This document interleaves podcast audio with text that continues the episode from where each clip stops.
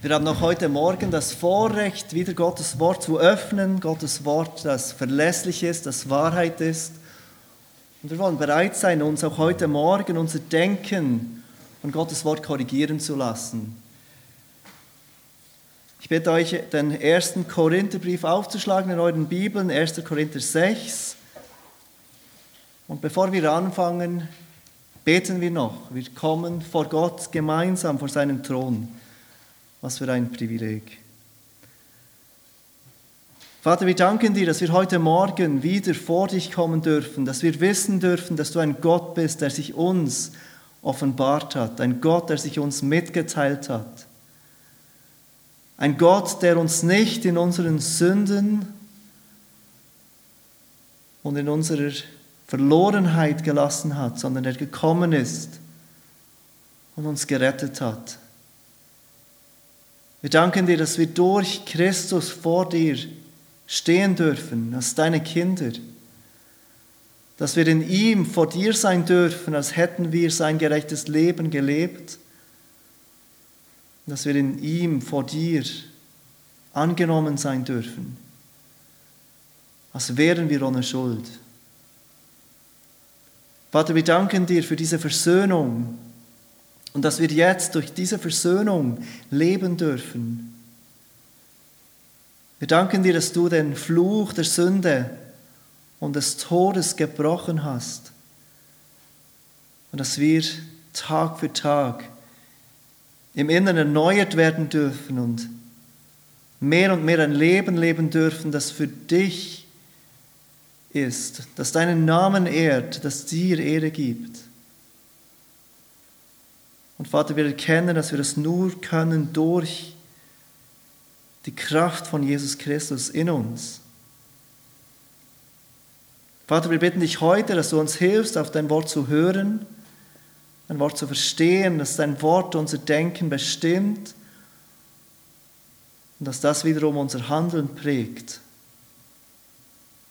Wir möchten dich heute Morgen auch bitten, erneut für unsere Regierung, bitte schenk unserer Regierung Weisheit in dieser schwierigen Situation,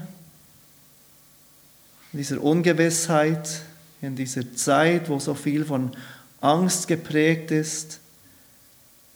Wir bitten dich, dass du die Entscheidungen unserer Regierung führst und Weisheit schenkst. Und wir bitten dich, dass du es uns ermöglicht, dass wir möglichst bald wieder alle zusammenkommen dürfen, damit wir alle gemeinsam von deiner Gnade, von deiner Liebe singen dürfen. Dass wir gemeinsam wieder alle zusammen unter deinem Wort sitzen dürfen, dass wir einander ermutigen dürfen. Vater, wir bitten dich, dass du all diese Entscheidungen führst und dass du uns hilfst zu vertrauen, dass du der bist, der am Werk ist in dieser Zeit. Dass du Menschen zu dir rufst, dass du Menschen wachrüttelst, dass du Menschen zeigst, dass es mehr gibt als das, was wir sehen. Vater, wir bitten dich, dass du uns brauchst in dieser Zeit als ein Licht in dieser dunklen Welt dass wir als Gemeinde in Liebe und Demut und Einheit miteinander unterwegs sein dürfen, dass Menschen sehen, dass Jesus Christus die Hoffnung der Welt ist. Bitte brauch du uns in dieser Zeit besonders als ein Licht für die Welt, das hell leuchtet und Menschen auf diese Hoffnung hinweist die wir haben in deinem Sohn. Vater, wir bitten dich auch, dass du uns heute Morgen Gnade schenkst, dass wir zur Ruhe kommen dürfen, die die Angst haben, die die, die Unsicherheit spüren, dass wir Gnade haben dürfen, auf dich zu schauen und auf dich zu vertrauen. Und all das bitten wir dich im Namen von deinem Sohn Jesus Christus. Amen. Wenn ihr nicht schon im 1. Korinther 6 seid, dann bitte schlagt doch eure Bibeln auf.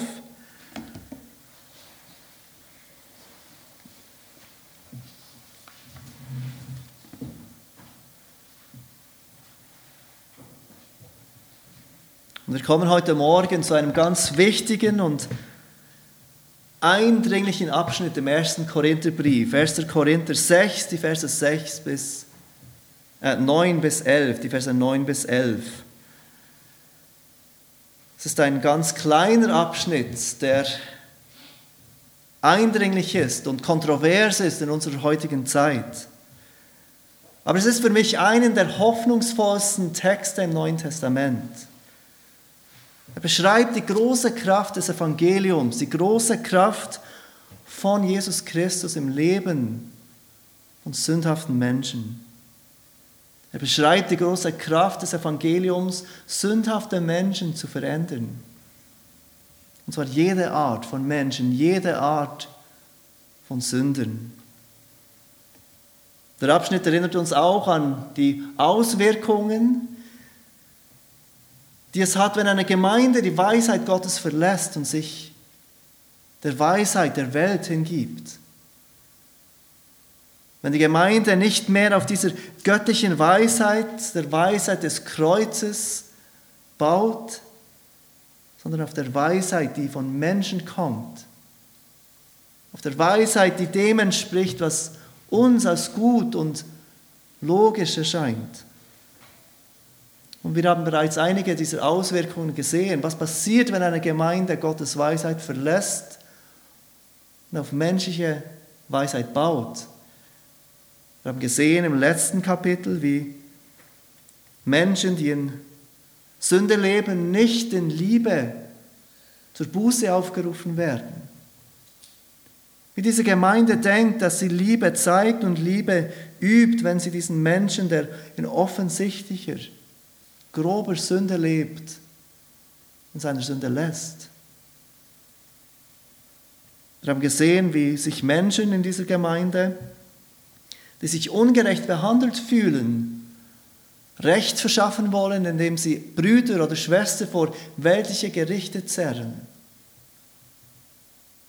damit sie Recht erhalten, damit sie ihr Recht einfordern, anstatt auf ihr Recht zu verzichten, wie es unser Herr getan hat, und lieber Ungerechtigkeit zu ertragen und dem Schwächeren zu helfen.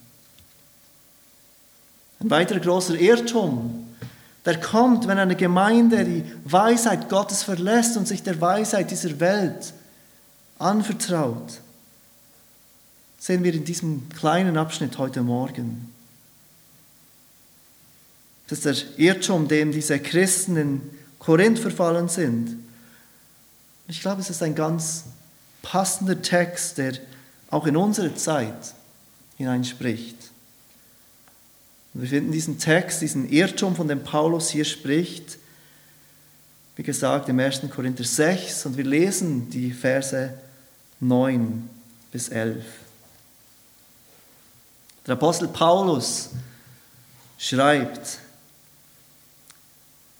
wisst ihr denn nicht, dass Ungerechte das Reich Gottes nicht erben werden? Irrt euch nicht, weder Unzüchtige,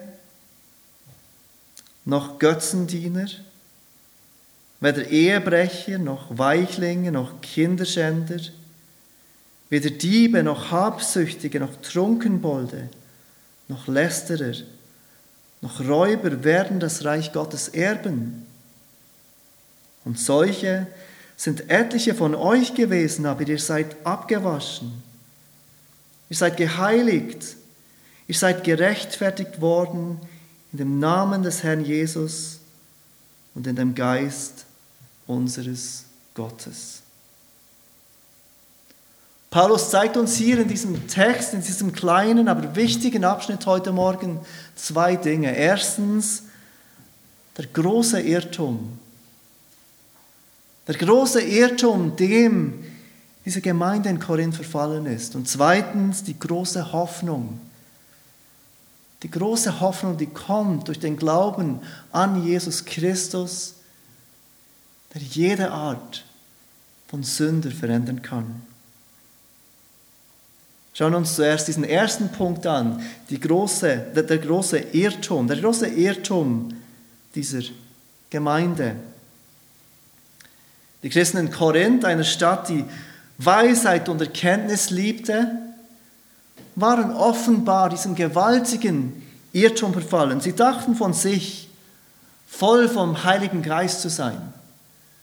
Sie sahen verschiedene Manifestationen des Heiligen Geistes unter sich. Es gab Reden in Sprachen, die sie nicht gelernt hatten. Es gab Prophetien und Weissagungen. Es gab Heilungen in dieser Gemeinde. Für sie war klar, dass sie gefüllt sind vom Heiligen Geist, dass der Heilige Geist am Wirken war. Aber das Leben dieser Gemeinde miteinander zeugte von einer anderen Realität. Ihr Leben miteinander war nicht geprägt vom Heiligen Geist. Ihre Liebe zueinander oder ihre Beziehungen untereinander waren nicht geprägt von diesem Geist, der Menschen heiligt Menschen mehr macht wie Jesus Christus. Und erneut fängt Paulus diesen Abschnitt an mit dieser rhetorischen Frage, wisst ihr nicht? Wisst ihr denn nicht, liebe Korinther, er hat es schon oft gemacht, er spricht hier etwas an, das diese Korinther eigentlich wissen müssten. Etwas, das diese Christen, währenddem Paulus eineinhalb Jahre mit ihnen war, oder auch in der Zeit danach eigentlich gelernt hätten. Etwas, das für sie eigentlich offensichtlich sein müsste. Aber sie wissen es offenbar nicht mehr. Sie haben es vergessen oder verdrängt. Und es ist eine Wahrheit, die heute nicht weniger wichtig ist als in dieser Zeit in Korinth. Und was ist es für eine Wahrheit, von der Paulus hier spricht? Dass Ungerechte das Reich Gottes nicht erben werden.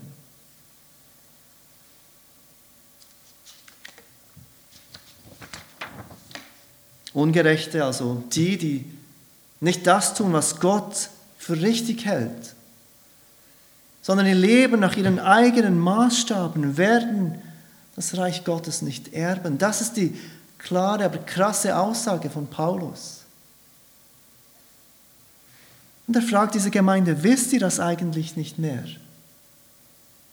Habt ihr vergessen, dass Ungerechte das Reich Gottes nicht erben werden?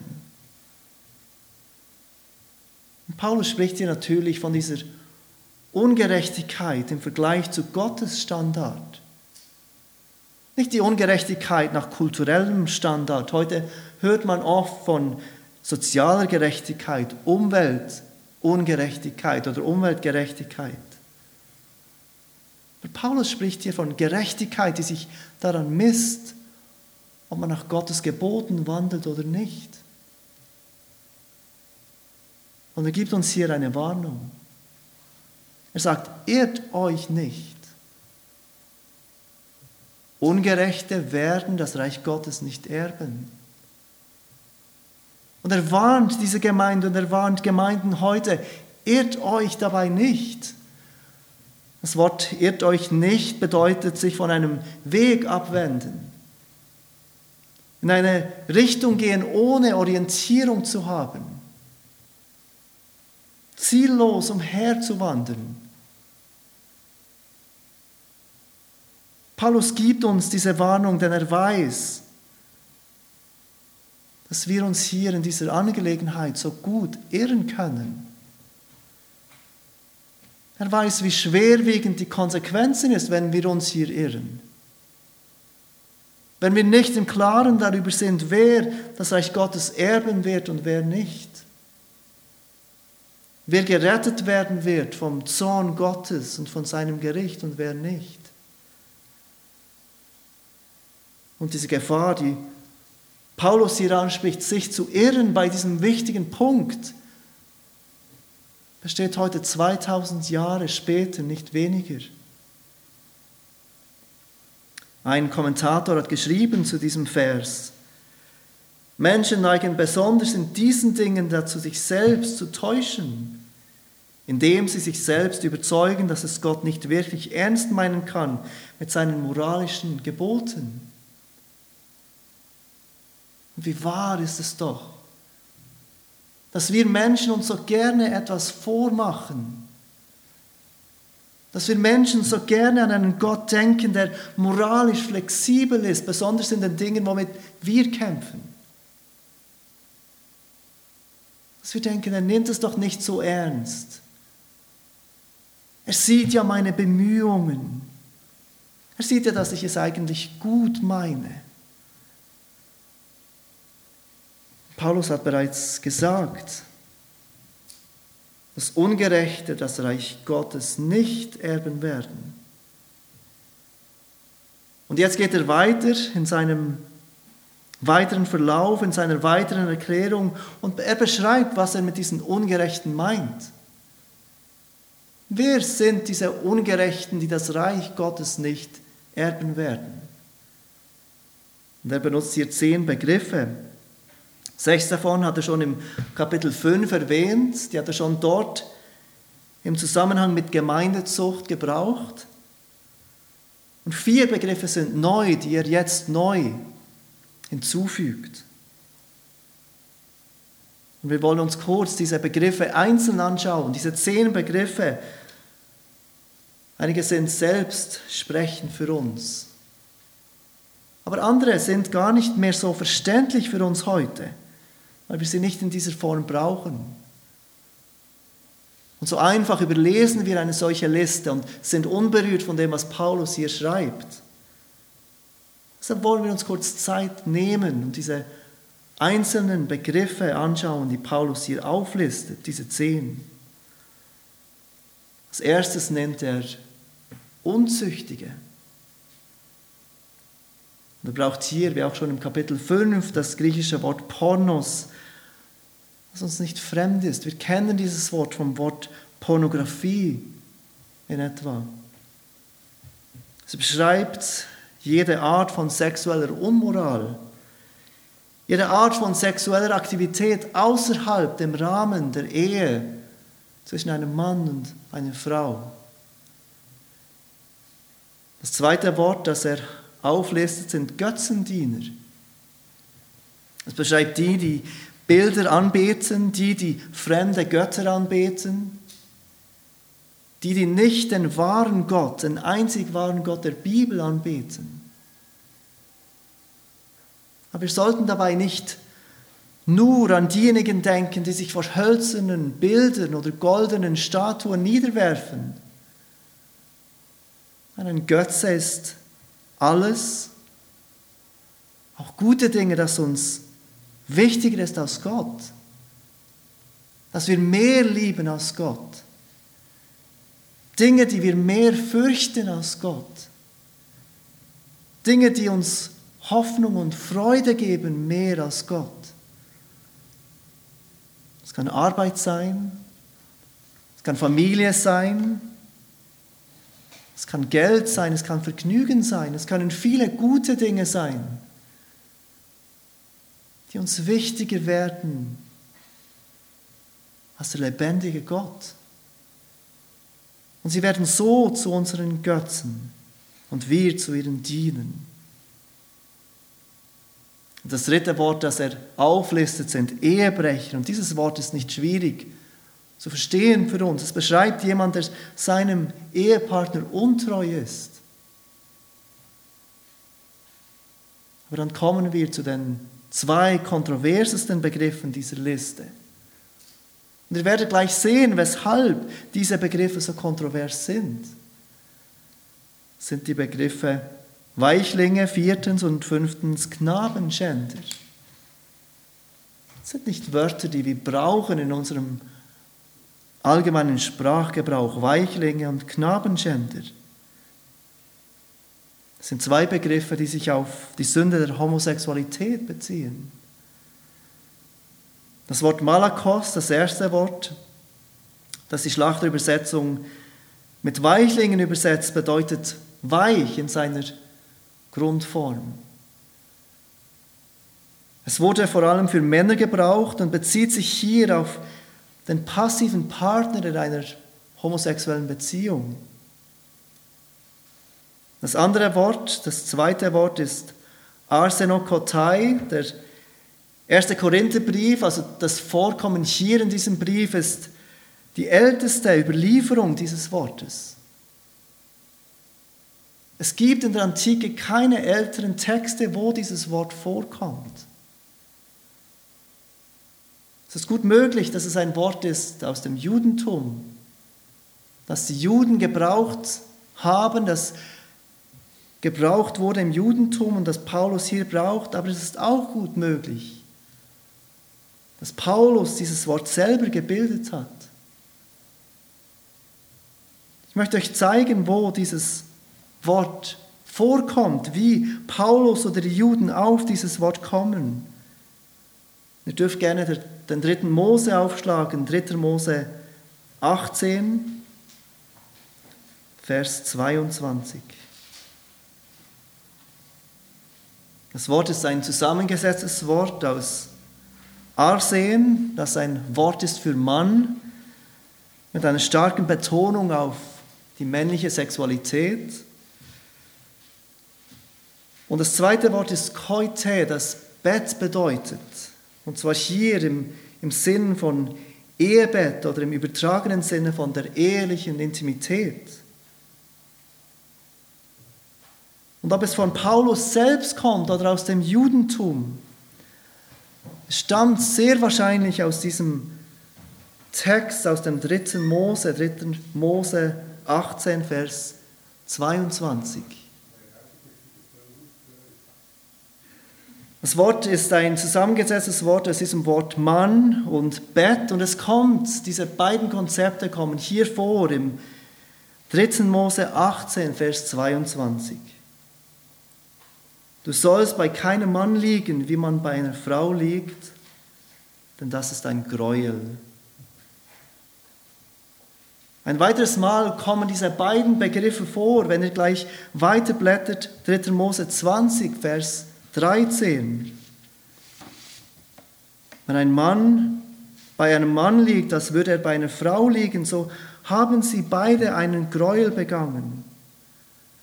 Und sie sollen unbedingt getötet werden. Ihr Blut sei auf ihnen. In diesen beiden Texten in der griechischen Übersetzung des Alten Testamentes, die im ersten Jahrhundert besonders von den Christen gebraucht wurde, kommen diese Wörter Arsen, also Mann, und Koite, Bett vor. Und es ist unmissverständlich, wenn wir diese Texte lesen, dass es sich hier auf Sexualität bezieht. Und es ist unmissverständlich, dass Paulus hier im 1. Korinther 6 mit diesem zusammengesetzten Wort einen Mann beschreibt, der intim mit einem anderen Mann ist. Ihr mögt euch vielleicht fragen, weshalb, äh, weshalb übersetzt dann die Schlachter das nicht einfach mit Homosexualität? Der Begriff Homosexualität entstand erst im 19. Jahrhundert. Aber Paulus erwähnt hier genau diese Sünde, die wir heute mit Homosexualität beschreiben. Es war eine Sünde, die in der griechisch-römischen Welt der Antike stark verbreitet war. Der sechste Begriff, den Paulus auflistet. Und wir sehen hier, dass das Neue Testament die Sünde der Homosexualität überhaupt nicht hervorhebt als die schlimmste Sünde von allen Sünden. Denn die nächste Sünde sind Diebe, Jemand, der etwas nimmt, was ihm nicht gehört. Das siebte sind Habsüchtige, jemand, der mehr will, als ihm zusteht. Es beinhaltet Eifersucht, Unzufriedenheit. Und auch wenn oft wohlhabende Menschen im Verdacht stehen, habsüchtig zu sein, weil sie viel haben, betrifft diese Sünde genau gleich Menschen, die wenig haben aber ein Verlangen haben, mehr zu wollen, nicht zufrieden zu sein. Der achte Begriff sind Trunkenbolde, jemand, der regelmäßig zu viel trinkt, vom Alkohol beherrscht ist. Neuntens nennt er Lästerer, Jemand, der bewusst und absichtlich schlecht über jemanden spricht, jemanden schlecht macht. Und als Zehntens nennt er Räuber. Räuber und er, dieses Wort, das er hier braucht, wird auch für räuberische Wölfe gebraucht, die Dinge verschlingen. Und es beschreibt Menschen, die sich auf Kosten von anderen Menschen bereichern, die sich Vorteile erschaffen, die andere Menschen ausnutzen. Nachdem, nachdem Paulus diese zehn Begriffe beschreibt, wie die Ungerechten sind, wiederholt er, was er am Anfang schon gesagt hat, damit es ganz unmissverständlich ist. Die Ungerechten, wiederholt er, werden das Reich Gottes nicht erben. Und seine Warnung ist, irrt euch nicht. Irrt euch nicht, denkt nicht, dass Menschen, die charakterisiert sind durch diese Sünden, das Reich Gottes erben werden. Weshalb ist es Paulus so wichtig, hier deutlich zu sein? Wir ehren uns nicht bloß, wenn wir denken, dass Menschen, deren Leben von diesen Sünden charakterisiert ist, einen Anteil haben im Reich Gottes. Es ist nicht nur ein Urteil, ein, ein Irrtum auf unserer Seite. Denn wenn wir diese Menschen nicht aufrufen, Buße zu tun, von ihnen Sünden abzukehren und auf Jesus Christus zu vertrauen, dann nehmen wir diesen Menschen jegliche Hoffnung jegliche Hoffnung, dem Gericht Gottes zu entkommen. Jede, jede Hoffnung, Vergebung von ihren Sünden zu erfahren, versöhnt zu werden mit Gott und Miterben zu werden von diesem kommenden Reich Gottes. Obwohl Paulus klare, klare Worte hat für Menschen, die von ihren Sünden nicht abwenden wollen, die charakterisiert sind von diesen Sünden, kommen jetzt klare Worte der Hoffnung. Das bringt uns zu unserem zweiten Punkt. Das sind Worte voller Hoffnung für uns alle, denn wenn wir diese zehn Dinge anschauen, dann glaube ich, erkennen wir, dass Paulus hier nicht nur von den anderen spricht, sondern dass diese Dinge auch auf uns zutreffen. Und diese große Hoffnung, von der Paulus hier spricht, sehen wir im Vers 11. Und solche sind etliche von euch gewesen. Unsere große Hoffnung ist nicht, dass wir einen Gott haben, der Sünde übersieht.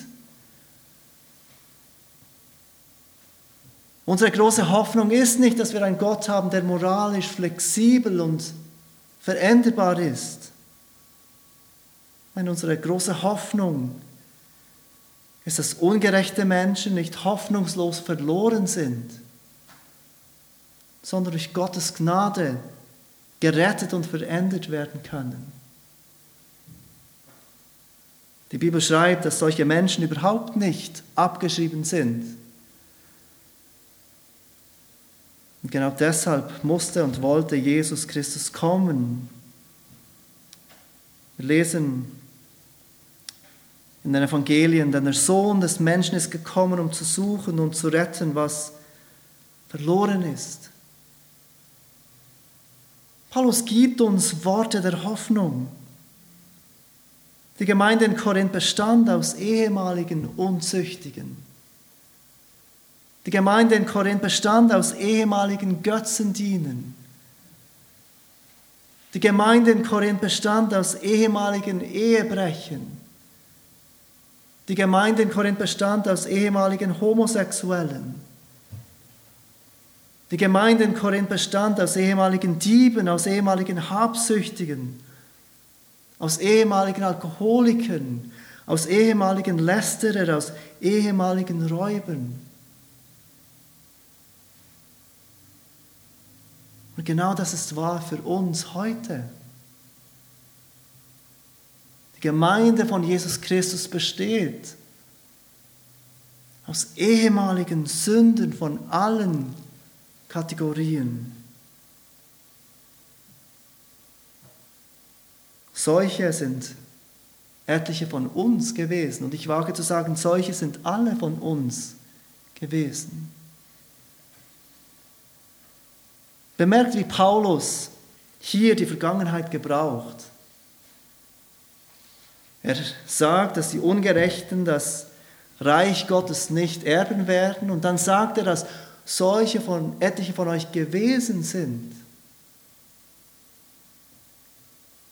Damit die Worte von Paulus hoffnungsvoll für uns sind und Hoffnung in uns bewirken, glaube ich, müssen wir verstehen, was Paulus hier beschreibt. Was er damit meint, dass, wenn er sagt, dass solche von uns gewesen sind. Sonst denken wir, dass wir möglicherweise immer noch zu den Ungerechten gehören. Dass es immer noch keine Hoffnung für uns gibt, dass wir immer noch zu denen gehören, die Gottes Reich nicht erben werden. Wenn ihr noch einmal zurückschaut in die Verse 9 und 10, dann fällt euch vielleicht auf, dass Paulus in dieser ganzen Liste, wo er diese Sünden beschreibt, von Personen spricht. Nicht nur von einzelnen Taten. Es sind Unzüchtige, nicht lediglich Menschen, die Unzucht verüben. Es sind Götzendiener, nicht lediglich Menschen, die Götzendienst treiben. Beschreibt bewusst Menschen, die so von diesen Sünden charakterisiert sind, dass dies ihre Identität ist.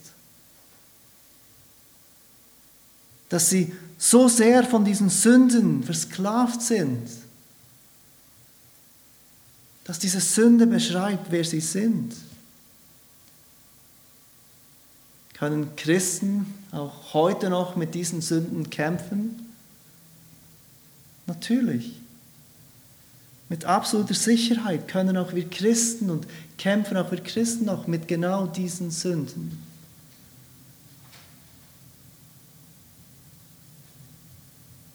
Können Christen noch in diese Sünden fallen?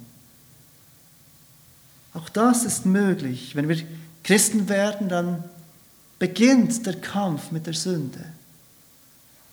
Unsere neue Natur kämpft mit dieser alten Natur, unser Fleisch wehrt sich dagegen, Jesus Christus nachzufolgen, sich selbst zu verleugnen. Auch wenn wir Christen sind, kämpfen wir noch mit diesen Dingen. Und wir können als Christen in diese Sünden fallen. Aber können wir Christen so sehr von diesen Sünden versklavt sein, dass sie unsere Identität sind. Dass wir charakterisiert sind durch diese Sünden? Nein. Nein, das können wir nicht. Und das ist der Punkt von Paulus. Dieser Unterschied sehen wir so gut im ersten Johannesbrief. Und ich bitte euch kurz zum ersten Johannesbrief zu gehen. Und der erste Johannesbrief Kapitel 3 aufzuschlagen, Vers 9. Johannes beschreibt uns hier so gut diesen Unterschied zwischen dem Sündigen in Form von dem Beherrschtsein der Sünde und der Sünde, die, die, Macht, die immer noch Macht hat über einen Christen im Leben eines Christen. Im 1. Johannes 3, Vers 9 schreibt Johannes, jeder, der aus Gott geboren ist, tut nicht Sünde, denn sein Same bleibt in ihm und er kann nicht sündigen, weil er aus Gott geboren ist. Jeder, der aus Gott geboren ist, der die Wiedergeburt erlebt hat, der tut nicht Sünde. Und Johannes geht sogar weiter, denn sein Same bleibt in ihm, sagt er, und er kann nicht sündigen, weil er aus Gott geboren ist. Wenn ihr jetzt zurückgeht zum Kapitel 1 vom 1. Johannes, diesen bekannten Versen 8 und 9, dort schreibt Johannes, wenn wir sagen, dass wir keine Sünde haben, so verführen wir uns selbst und die Wahrheit ist nicht in uns. Wenn wir aber unsere Sünden bekennen, so ist er treu und gerecht, dass er uns die Sünden vergibt und uns reinigt von aller Ungerechtigkeit. Im Kapitel 3 spricht Johannes davon, dass wir nicht sündigen können, wenn wir wirklich Christen sind. Wenn wir aus Gott geboren sind. Im Kapitel 1 spricht Johannes davon, dass die Wahrheit nicht in uns ist, wenn wir sagen, wir haben keine Sünde. Aber dass Gott uns vergibt und uns reinigt von aller Ungerechtigkeit, wenn wir unsere Sünden bekennen Widerspricht sich hier Johannes? Oder hat er plötzlich vom ersten Kapitel bis zum dritten Kapitel eine solch gute Zeit, dass er vergaß, dass er auch als Christ noch sündigen kann? Nein, er spricht im Kapitel 3 von diesem Leben in kontinuierlicher Sünde. Dieses Leben, das bestimmt ist von Sünde und nicht von Gerechtigkeit. Ein Leben, das nicht charakterisiert ist vom Kampf gegen Sünde, sondern von Frieden mit der Sünde.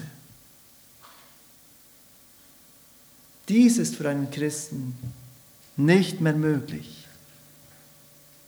weil ein Christ aus Gott geboren ist, weil wir Christen in Christus eine neue Schöpfung sind weil wir Menschen sind mit neuen Verlangen. Menschen mit einer lebendigen Hoffnung. Menschen mit einer Liebe zu Gott, die, auch wenn sie eben so unperfekt ist, trotzdem da ist. Zu ihm und zu seinen Geboten. Und auch wenn wir noch sehr mit Sünde kämpfen, auch mit diesen Sünden, die Paulus hier auflistet. Wir können trotzdem sagen, diese Dinge definieren nicht mehr, wer wir sind. Sie definieren uns nicht als Person.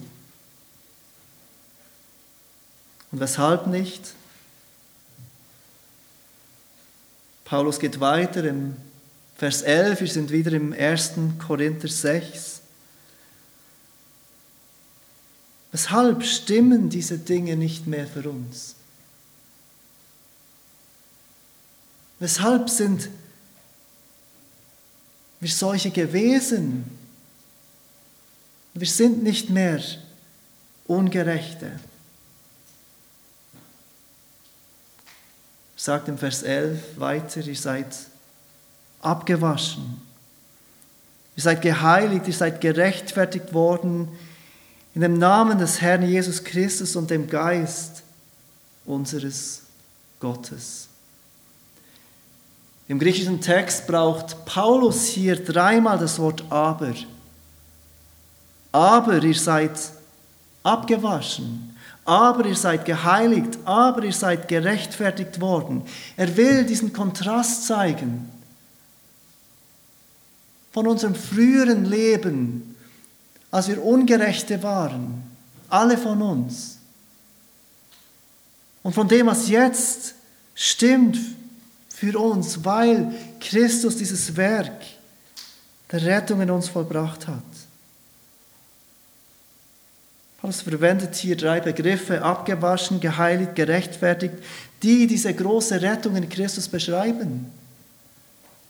Die beschreiben, was passiert, wenn wir zu Jesus Christus kommen.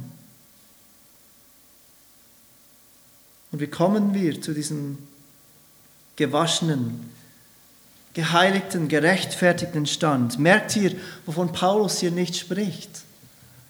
Merkt ihr, was Paulus hier nicht aufliest? Er listet keine Werke auf. Ihr seid abgewaschen, weil ihr gelernt habt, genügend Treue zu zeigen über euer altes Leben. Nein, das sagt Paulus nicht. Ihr seid geheiligt, weil ihr gelernt habt, ein diszipliniertes Leben zu leben und euch von der Sünde fernzuhalten, von diesen Dingen, die hier beschrieben sind. Das sagt Paulus nicht. Ihr seid gerechtfertigt, weil ihr genügend hart versucht habt, ein gutes Leben zu führen, euer Leben in Ordnung zu bringen. Auch das listet Paulus hier nicht auf für unseren Grund, weshalb wir abgewaschen, geheiligt und gerechtfertigt sind.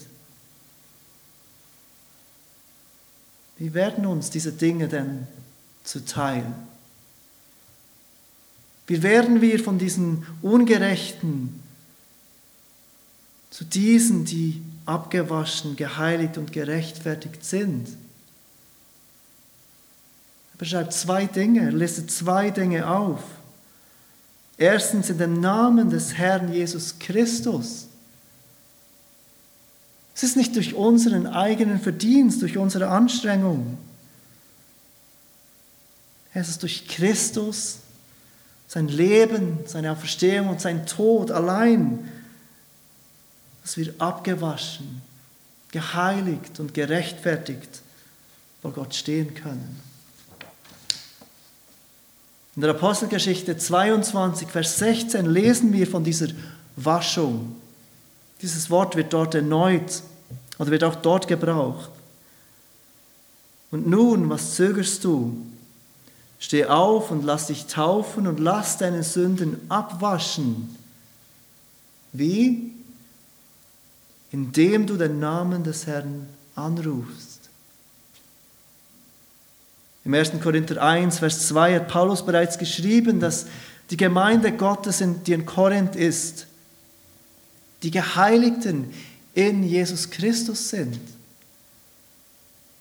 Und in Hebräer 10, Vers 10 lesen wir, aufgrund dieses Willens sind wir geheiligt, wie durch die Opferung des Leibes Jesu Christi, und zwar ein für allemal. Im Römerbrief schreibt Paulus von dieser Rechtfertigung. Römer 5, Vers 1, da wir nun aus Glauben gerechtfertigt sind, so haben wir Frieden mit Gott durch unseren Herrn Jesus Christus. weiter im Vers 9 vom Römer 5, wie viel mehr nun werden wir, nachdem wir jetzt durch sein Blut gerechtfertigt worden sind, durch ihn vor dem Zorn errettet werden. All diese Dinge, von denen Paulus hier schreibt,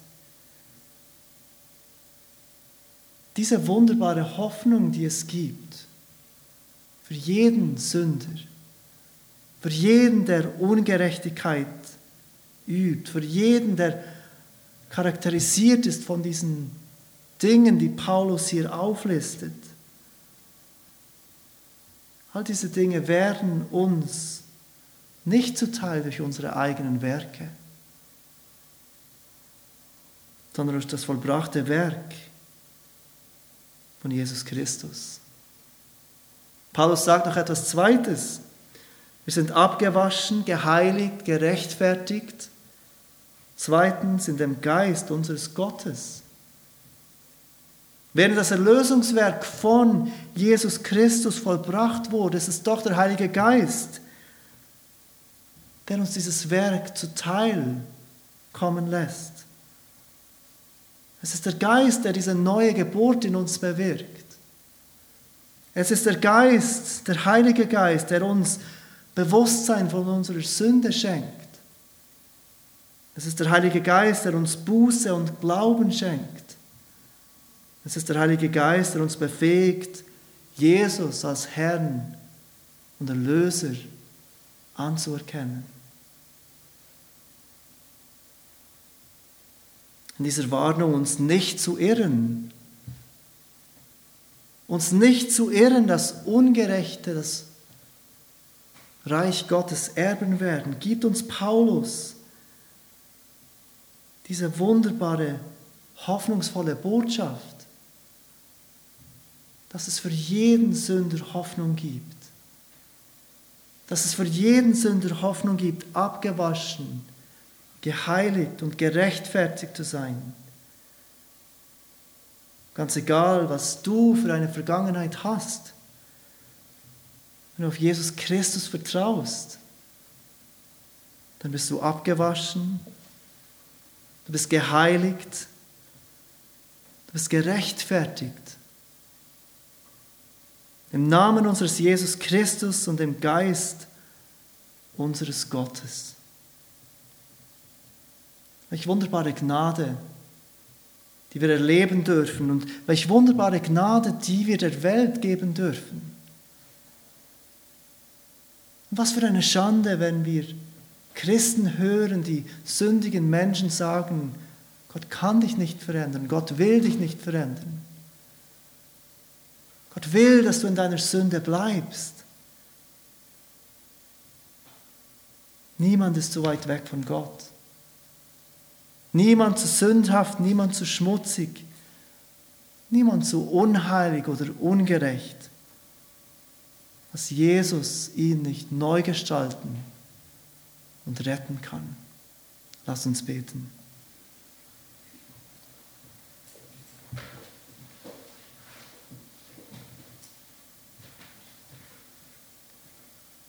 Vater, wir danken dir für welch wunderbare Nachricht Welch klare Worte, die uns ermahnen, uns nicht zu irren, sondern klar zu sein in diesen Dingen, was dich ehrt und was dich entehrt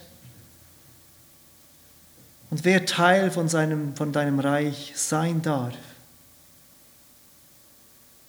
Und welch wunderbare Erinnerung, dass es nicht ist wegen uns, sondern dass es wegen dir ist, Jesus Christus, der sich selbst hingegeben hat für uns. Dass wir ein Teil haben dürfen, dass wir Erben sein dürfen in deinem Reich. Dass wir heute vor dir stehen dürfen, wenn wir uns auf Jesus berufen, als abgewaschene, geheiligte, gerechtfertigte Sünder. Und dass es für niemand keine Hoffnung gibt, von deiner Gnade neu gemacht zu werden. Bitte hilf uns, dass wir diese Gnade in unserem eigenen Leben verstehen dürfen und ausleben dürfen, dass wir diese Gnade weitergeben dürfen. Einer Welt, die beherrscht ist von der Sünde, die sich gegen dich wendet. Amen.